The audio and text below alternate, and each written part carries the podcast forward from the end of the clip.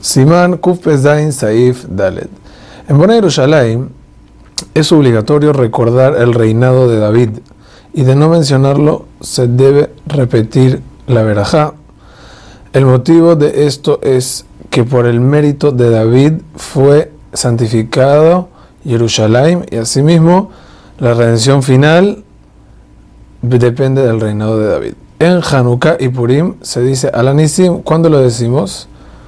En Nodé, después de Nodé, en la mitad de la verajá, antes de Beal Akol. Ese es el lugar, porque es el lugar de agradecimiento. Y ahí tenemos que mencionarlo.